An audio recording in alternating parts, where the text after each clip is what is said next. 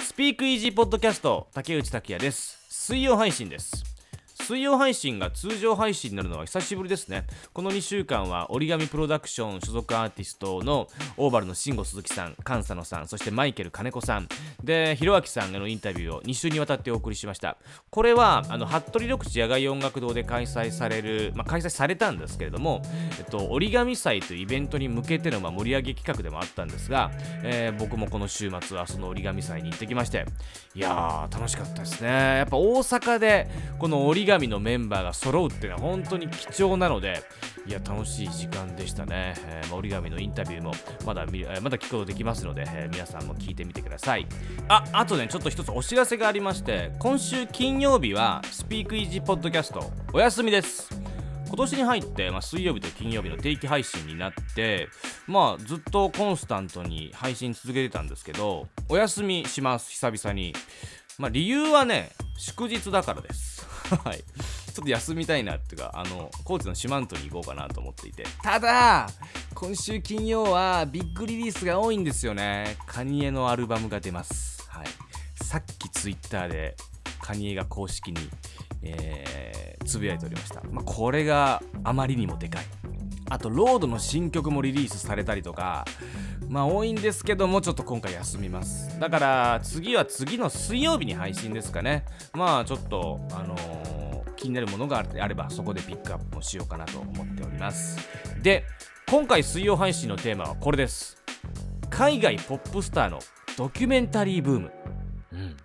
あのー、本当にここ数年多くて。で特にこの12年本当多いですえー、僕がねこの海外ポップスターのドキュメンタリーブーム気になったのはニューヨーク・タイムズのポッドキャスト、えー、ポップキャストっていう名前のポッドキャストがあるんですけどそれであのテイラー、ビリー、デミ、ブラックピンク、 The Pop Star Documentary Boom っていう回が4月にあったんですね。でその中であ確かにそういうものがあったんだっていうのをちょっとまあ気づいて確かに最近ニュースで多かったよなと。で調べてみたら結構この12年まとまって出ていてでそのポップキャストでは今までドキュメンタリーっていうと結構なキャリアを持ったスターに限られたものだった。でも最近はキャリアの初期段階で作られてるというふうにコメントしていて、えー、あー確かにねと、うん、今までは長い間活動していたアーティストを追ったドキュメンタリーっていうのは結構多かったわけですよね。ただ最近ではもうデビューして数年12年とか23年とかそんなアーティストのドキュメンタリーが多くなっているんですよね。確かに注目すべきポイントだなと。で、まあ、今回のスピークイージーポッドキャストのこのエピソードでは、まあ、なんでしょうね、批評っていうわけじゃないです。あのー、っていうよりは、なんか、いろいろとまとまったものがないので、海外ポップミュージックアーティストのドキュメンタリーをこうまとめたものっていうのがないので、なんかこう、これから見る方にとってそういうまとめになったらいいなと思いまして、えー、作ってみました。えー、スピークイージーポッドキャストと連携しているスピークイージーウェブには全リンクを載せてますんで、結構ね、あの配信が多いんですけど配信ストリーミング配信でサービスがこう分かれてるんですよね。ネットフリックスのものもあれば Amazon プライムのものもあるし、Apple TV プラスのものもあるし、それをちょっとまとめた回という風な感じでお送りします。えー、楽しんでください。で、僕はね、この1ヶ月、結構な数の海外ポップスタードキュメンタリーを見まして、えー、まあちょっとね、1個ずつ紹介していきますね。僕が見たもの。あの、まだまだあるので全てを見たわけではないんですが、まあメインのものっていう感じで、えー、今回見たものを紹介していきます。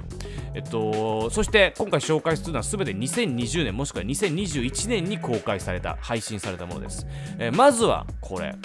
ピンクのドキュメンタリー、これ最近リリースになったんですけど、えっと、配信で、All I Know So Far っていうドキュメンタリーを、えー、ピンクが、えー、公開しました。まあ、ピンクはね、あの、これから今日名前を出していくアーティストの中では結構ま大御所なんで、えー、まあでもね、まあここ最近出たもので結構プライベートなものを映していて面白いんですよ。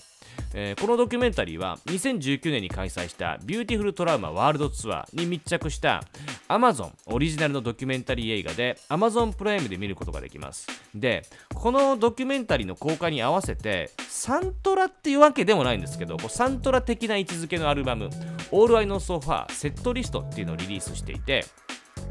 ウェンブリースタジアムからのライブ音源。これ12曲分あのウェンブリースタジアムでのライブっていうのを中心にメインに据えてそれに向けて進んでいくドキュメンタリー映画なんですね。この、えー、ピンクのものが。まあそのライブ音源が12曲分、まあ、そして別の公演からの、まあ、例えばクイーンのカバーだったりとかそういうのも収録されています。でなんといってもこのドキュメンタリーの面白いところはそんなところまで映すのかというぐらいピンクのプライベートな部分がガンガン映っていて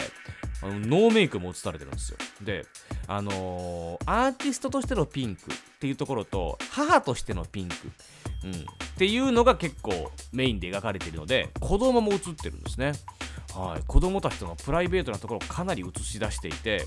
そこからステージに一気にこうパーンと変わるシーンとかやっぱしびれますね。これ面白かったです。そして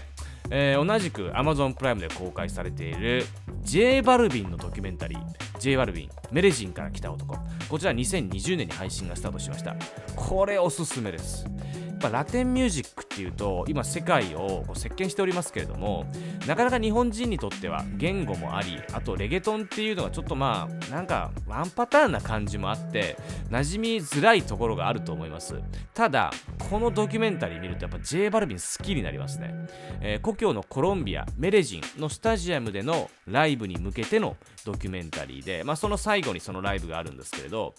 もうみんな J バルビンのこと好きになるんじゃないですかね。こう下積み時代からキャリアを積み上げていく姿とか。で、まあ、そしてスターになって襲いかかるプレッシャー。あと故郷コロンビアが政治問題で揺れている時に政治的発言をしたくないけどファンに求められるという葛藤とかね。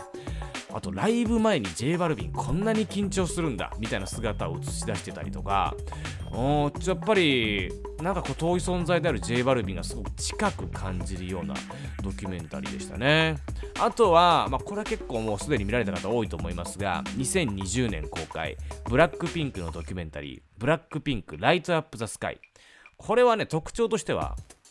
本当に活動の初期から映像があります、えー、オーディション風景とかあとブラックピンクがスタートする時の記者会見とかね、えー、まあ、そういった映像がふんだんに使われていてでその過去の映像を今のブラックピンクが見ながら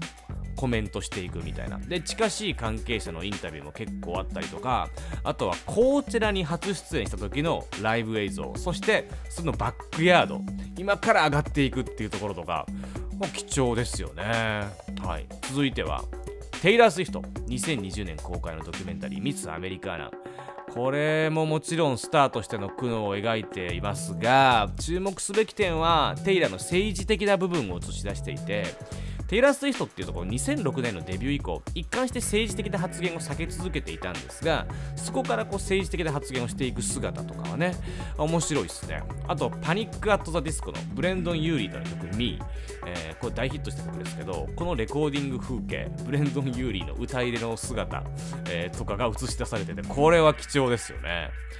そして続いて。